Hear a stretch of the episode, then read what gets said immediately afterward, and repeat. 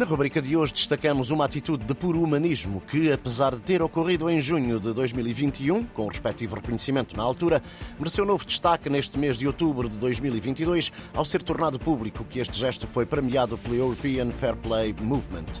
Em 2021, a árbitra Eunice Mortágua, da Associação de Futebol de Aveiro, socorreu dois jovens futebolistas com paragens cardiorrespiratórias em jogos de campeonatos distritais de formação, tendo um deles sofrido três paragens cardíacas até à chegada da ambulância.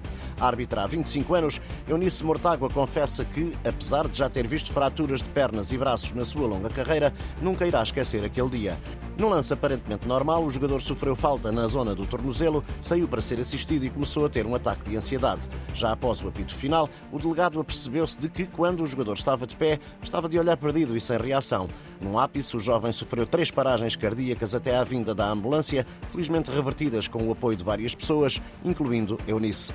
Ainda sem tempo para se recompor do episódio, no segundo jogo que ia apitar nesse mesmo dia, Eunice deparou-se com um jovem jogador do Valonguense a cair inconsciente perto do fim do duelo com o Taborda B do torneio de encerramento do Campeonato de Juniores da Associação de Futebol de Aveiro.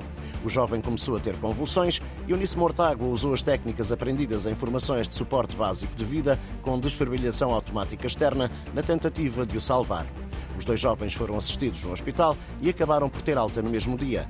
O gesto de Eunice Mortágua foi reconhecido pelo Plano Nacional de Ética no Desporto, do IPDJ, durante a cerimónia do cartão branco. Esta semana ficou a saber-se que a árbitra aveirense será galardoada internacionalmente com o prémio Spirit of Fair Play da organização European Fair Play Movement pelos seus atos de humanismo, responsabilidade e fair play. A atribuição do prémio decorrerá em Roma entre os dias 3 e 4 de novembro. Desporto, como na vida, vence sempre com ética.